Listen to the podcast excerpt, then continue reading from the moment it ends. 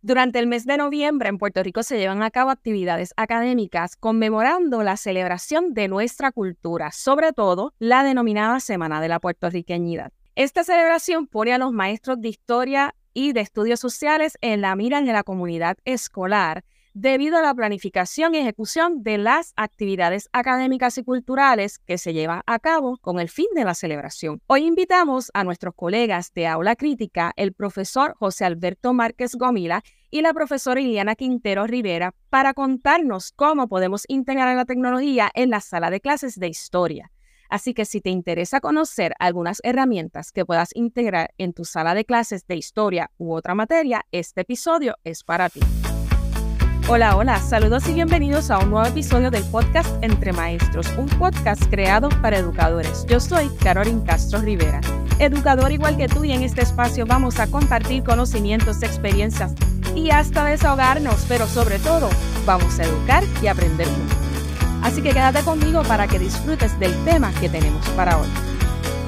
Bienvenidos José y Liana, gracias por compartir con nosotros en esta ocasión. ¿Cómo están? Bien, gracias por invitarnos. Sí, estamos muy contentos, Carolina. Hace tiempo que queríamos estar en tu espacio, este, porque nosotros grabamos en Aula Crítica un programa en el que tú estuviste también y teníamos esta cita pendiente y qué bueno que eh, ahora se está pudiendo hacer. Eso es así, teníamos esta, este compromiso, ¿verdad? Esta cita pendiente y estábamos esperando a, a que pudiéramos realizarlo en una fecha bien significativa, pero siempre antes de comenzar me gusta que mis invitados puedan hablar un poquito de lo que hacen y para que ellos puedan relacionarlos con la temática, cuéntenos quiénes son los profesores José e Iliana. Pues mi nombre es Iliana Quintero Rivera, y soy profesora de la UPR en Río Piedras en la Facultad de Educación eh, trabajo con los cursos de metodología de enseñanza de estudios sociales en nivel graduado y subgraduado.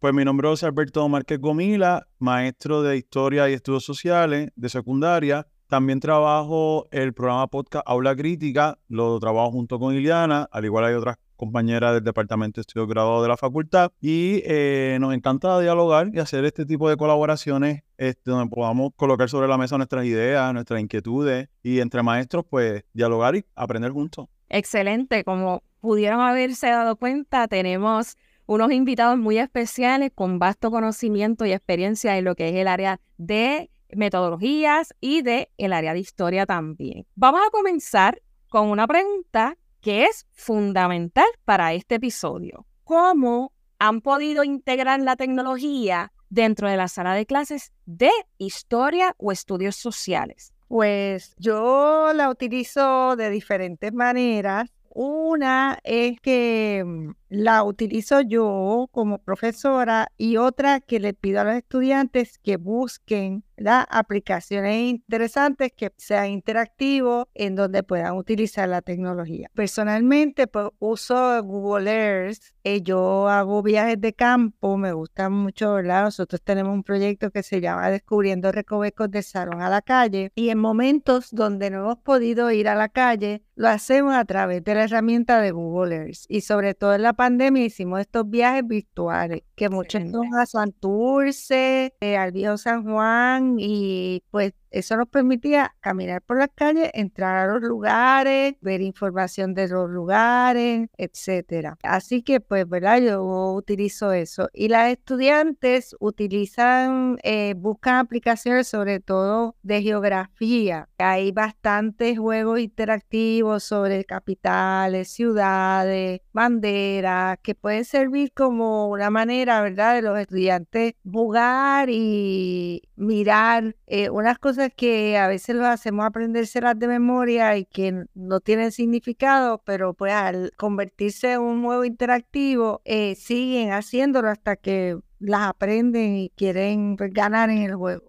Sí, cuando estoy dando, por ejemplo, el curso de Historia de Puerto Rico séptimo grado, yo cojo la, parte de geografía que tiene eh, los cursos de estudios sociales y las trabajo como laboratorio. Entre ellos, por ejemplo, los temas como latitud y longitud. Y a mí también me gusta utilizar mucho Google Earth porque tú puedes eh, sacar de esta aplicación diferentes tipos de destrezas, como por ejemplo que encuentren ¿verdad? un punto fijo. Yo lo hago a la vez que ellos, los que ellos también están con sus propios equipos electrónicos trabajándolo. Yo voy como modelando. Pues mira, vamos a entrar a Google Earth. Muchos lo conocen ya la aplicación porque están curioseando, pero otros no la conocen para nada. Y a mí me gusta cómo ellos van, de alguna manera, te van sorprendiendo de cómo utilizar la aplicación para aprendizaje. Además de para explorar dónde está su casa y dónde está su escuela, que les gusta mirarse, también cómo la pueden utilizar como una herramienta de aprendizaje.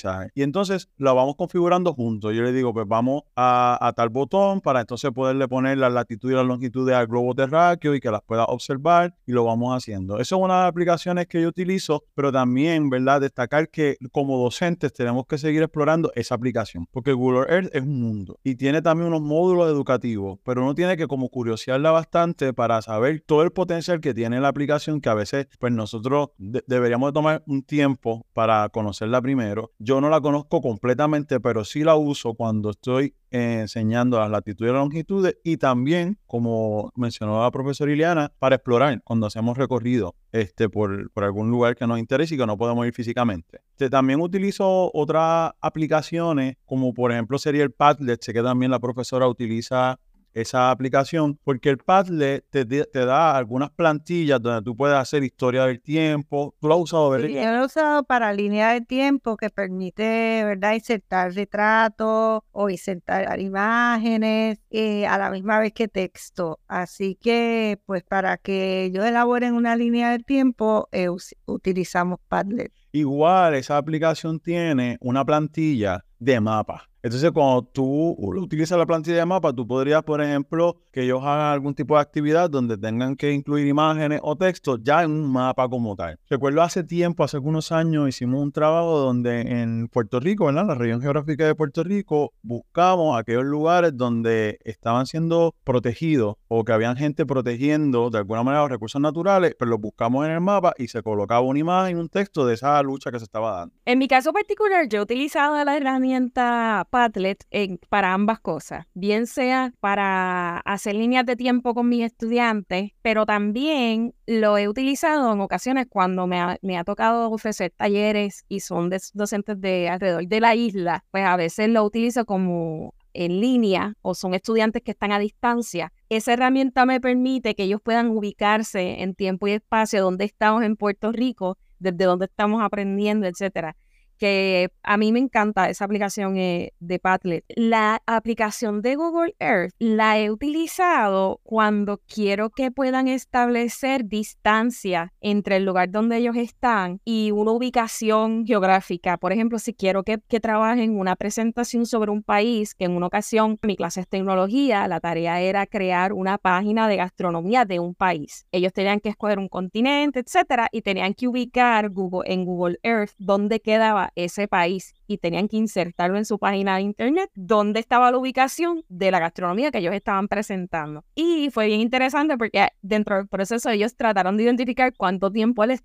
les pudiera tomar llegar a ese país si salieran de Puerto Rico en kilómetros, si lo pudieran trabajar en términos de, una trayectoria, sabemos que hay, mar por medio, pero si ellos pudieran caminarlo o ir en carro, ¿cuál sería el tiempo aproximado que les tomaría? Es una dinámica bien interesante, como bien dice, Google Earth es, tiene muchas herramientas, muchas alternativas y, también, me encanta. Y también quería verla mencionar que uno de, las, de los obstáculos que uno se puede encontrar cuando está usando esta aplicación es que, por ejemplo, si el dispositivo de los estudiantes no tiene una alta capacidad, el programa no corre tan bien. Entonces, a veces hay que tener eso atento porque hay que conocer la población de estudiantes que uno tiene, cuáles son los equipos, porque a veces quizás pues, es más práctico utilizar varias computadoras en grupos y en una computadora la utilizamos porque es la que tiene mayor capacidad, capacidad para aguantar el programa, porque el programa sí puede ser bien pesado. Nada, tenerlo en cuenta, ¿verdad? Cuando uno lo utilizar como docente, porque eso puede pasar y tener un plan B de cómo se puede resolver. ¿Descargado o lo utilizas en la web?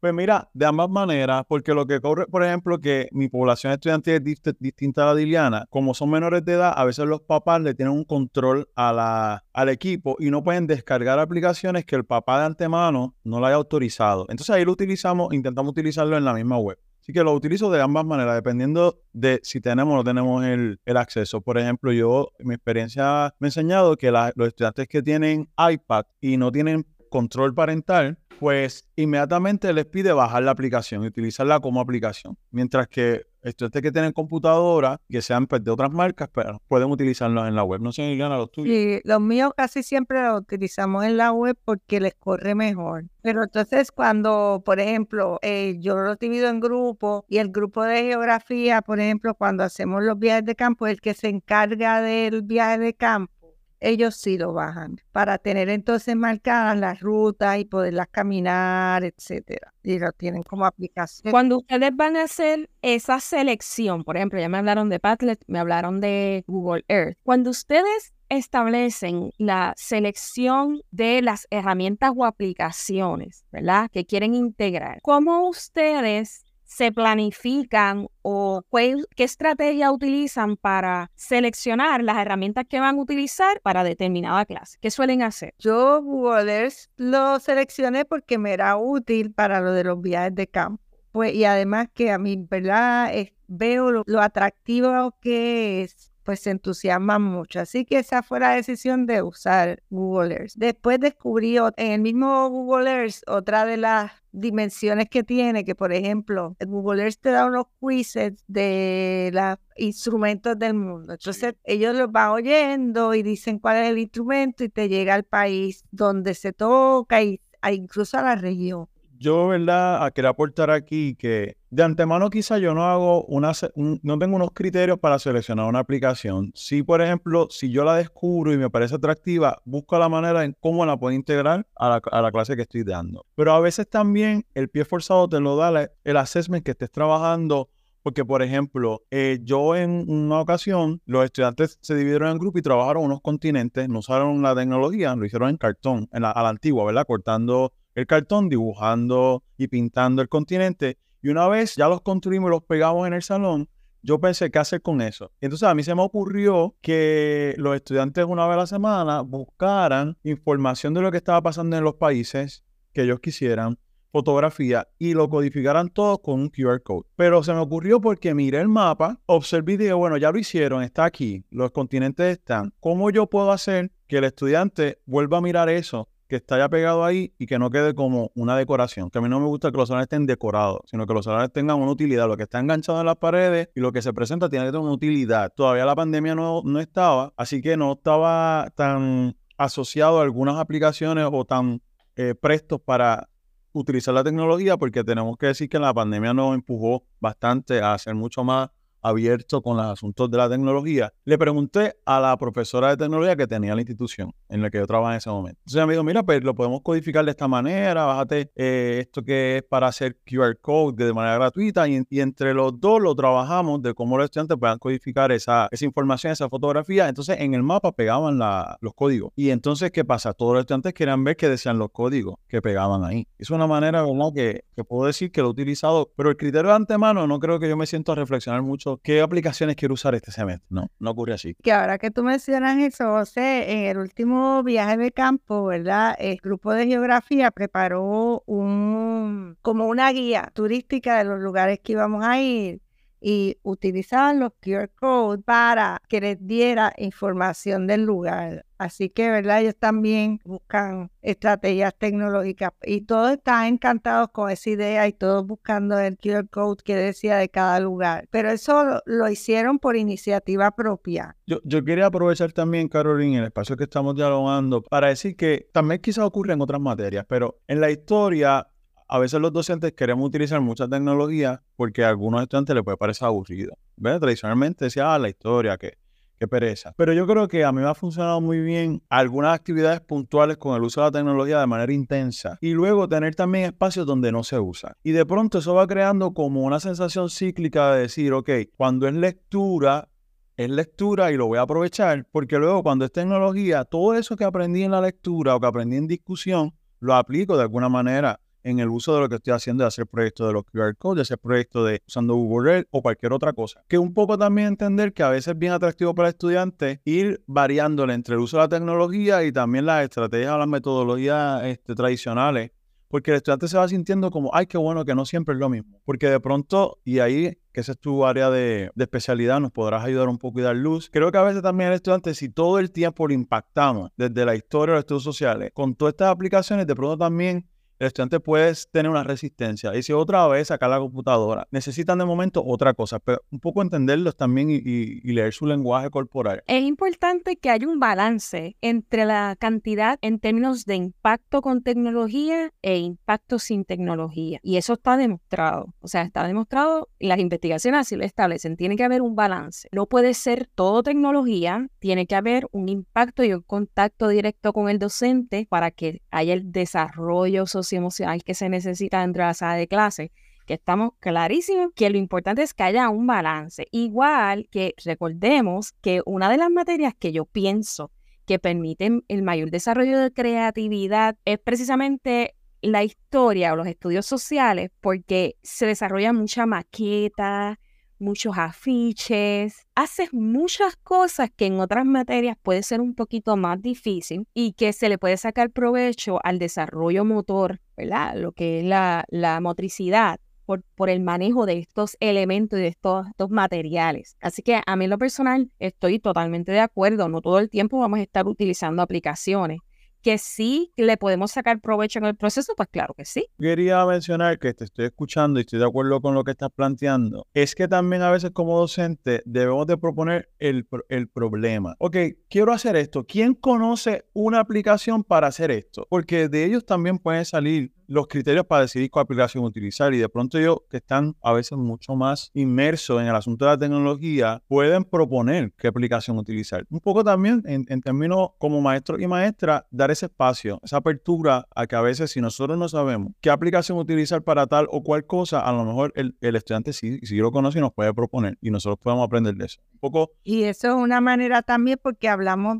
pues de que tenemos que hacer el ciudadano digital, que ellos se apropien de la tecnología para uso de aprendizaje en la sala de clase, donde ellos mismos reflexionan en estudios sociales como que hay esa separación entre lo que es divertido que no tiene que ver con lo académico y, lo, y la, el uso de la tecnología para eh, asuntos académicos. Y entonces a veces uno mira o videos y son como bien aburridos cuando ya ellos están haciendo cosas mucho más avanzadas. Eh, TikTok, sí. Sí, con, ¿verdad? Y más novedosas. Entonces, si tú puedes hacer esas cosas, vamos a ver cómo tú las puedes hacer que también sean eh, donde aprendamos, donde este, sean protagonistas. Yo creo que, que ellos se apropien de la tecnología para uso académico, pues también es importante. Yo, dentro de lo que he tenido la oportunidad de mirar como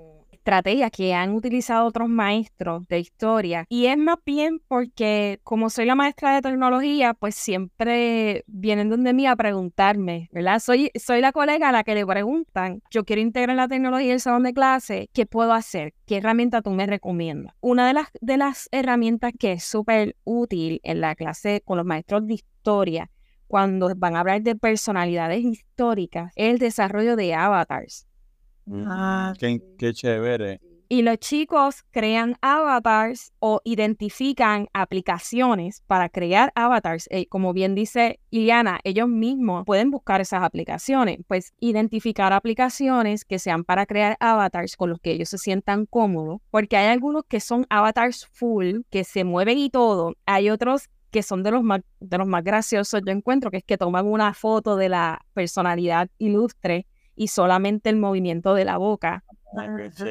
O les recortan los ojos y la boca y es el estudiante hablando. Es bastante cómico el asunto. Pero dentro de las estrategias que le he podido brindar algunos maestros de historia que me han preguntado, pues esa es una manera de que ellos puedan familiarizarse con el personaje ilustre, con el que se supone que se familiaricen o con las historias, las denominadas historias digitales, también, no solamente los avatars, sino las denominadas historias digitales, los digital storytelling, también funcionan muy bien con los muchachos porque se motivan a contar una historia, pero como utilizan y tienen que buscar imágenes para recrear todo, pues eso del caso de ellos es como estrategia es espectacular. Cuando me ha tocado eh, ayudar a algún maestro de estudios sociales, lo que yo hago es ir a, a Google y lo coloco primero en español, herramientas para hacer X cosas dependiendo de la destreza que quiere el, el, maestro, herramientas para hacer X cosas, ideas para hacer X tarea. ¿Cómo integrar la tecnología para X tarea? Me empiezo a, a, utilizar, a buscar de diferentes maneras. Primero en español. Si no me siento complacida, empiezo a buscar en inglés. Por lo menos esa es mi estrategia para yo poder identificar las herramientas tecnológicas. A veces, como bien dice José, tú simplemente miras la situación y te planteas cómo lo puedo mejorar y entonces es que me surge, espérate, yo puedo buscar, como fue el caso de los QR codes, eh, tenías el mapa ahí y eso te inspiró y espérate, vamos a hacer algo más con esto, que no se quede ahí como una mera decoración. Así que en ese caso, términos estratégicos, pues ambas, me, me ha tocado usar ambas estrategias, la de primero hacer y después darme cuenta de que lo puedo mejorar o simplemente el denominado googleo. Pues hay otra herramienta que yo también he estado observando que usan maestros y maestras de estudios sociales y es lo de la gamificación, juegos eh, interactivos que, que tienen historia, entonces los utilizan para ¿verdad? Ver cuáles son los elementos históricos en esos eh, juegos. Sí, le, le, dan ese giro lúdico a la clase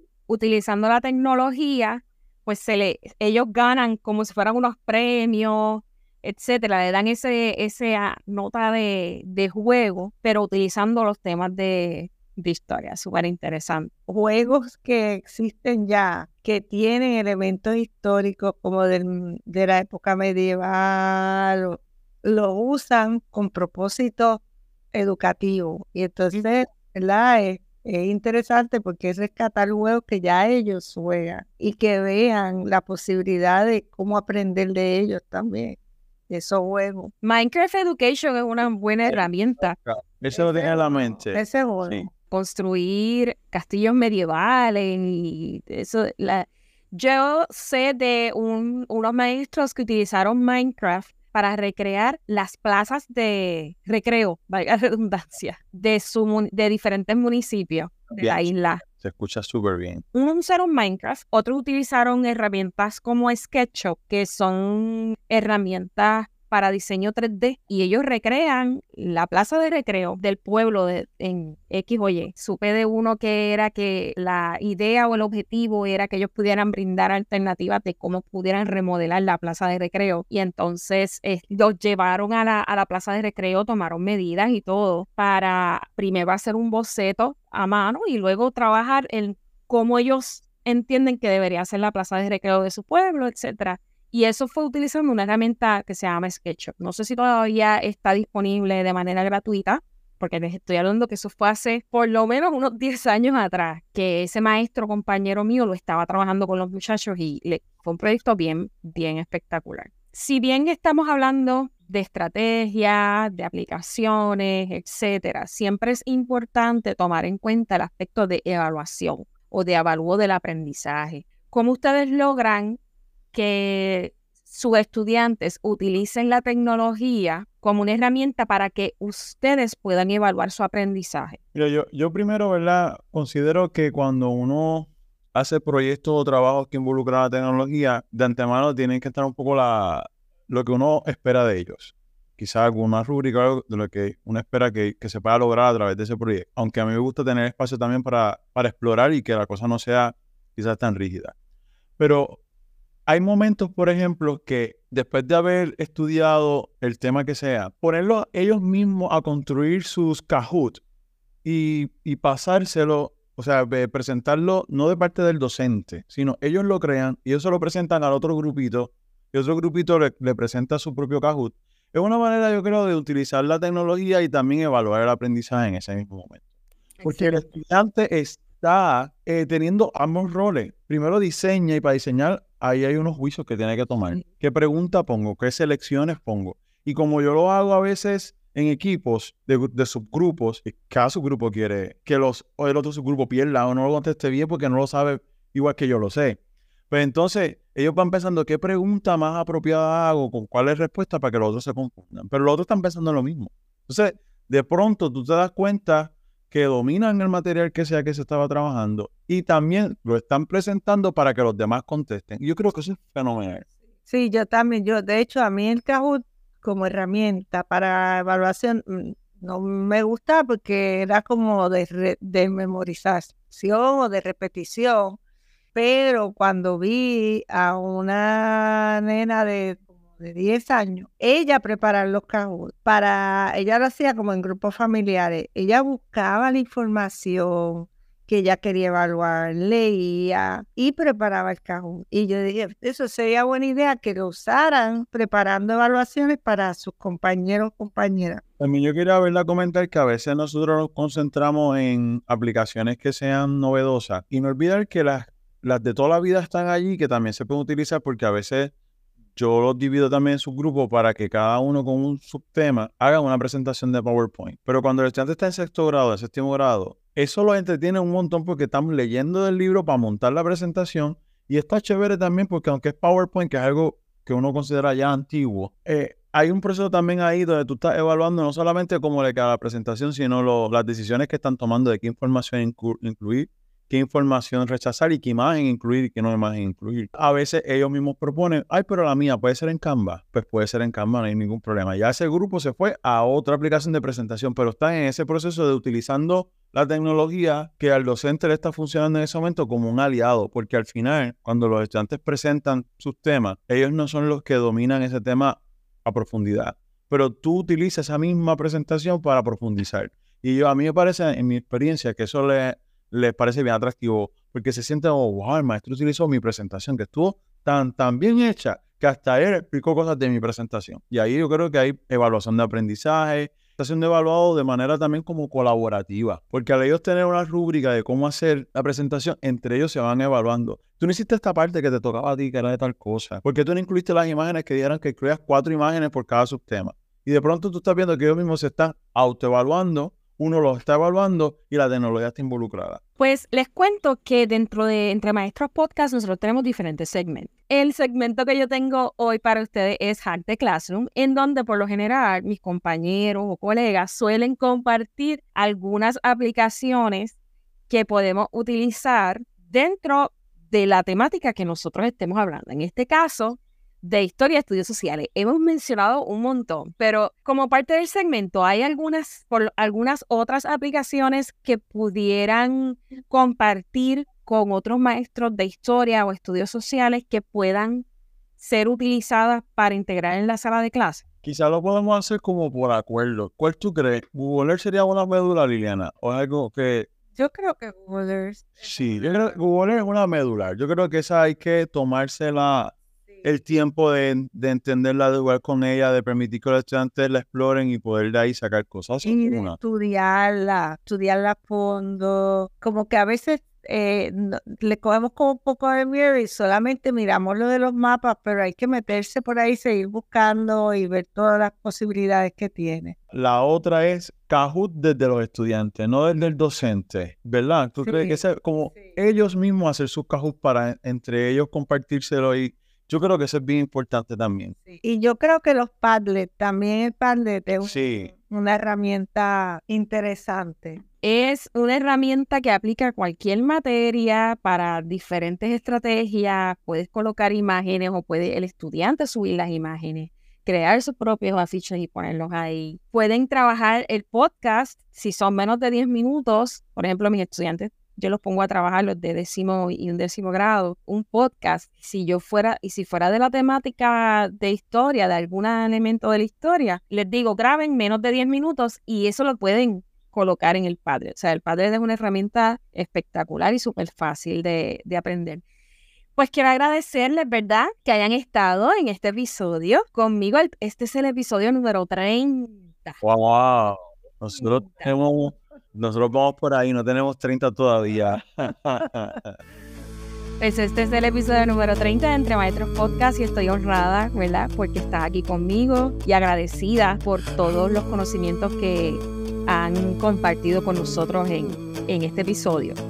No, gracias, gracias. Carolyn por invitarnos y quedamos entonces en la espera para compartir este episodio en Aula Crítica y así mantenernos siempre colaborando entre los programas. Así que ha sido un placer. Sí, muchas gracias por invitarme. Siempre es un placer estar contigo y dialogar contigo. Siempre os traes cosas novedosas también. Así que muchas gracias. Gracias. Y a ti que me escuchas, quiero agradecerte que hasta este punto estés conectado a este episodio. Te invito a que me acompañes en el próximo episodio de Un Diálogo entre Maestros a través de este podcast. Si escuchaste este episodio, déjame saber tu opinión a través de mensaje en mis redes sociales en Facebook Entre Maestros Podcast e Instagram arroba Entre Maestros Podcast. Nos espera nuestro próximo episodio del podcast Entre Maestros. Chao.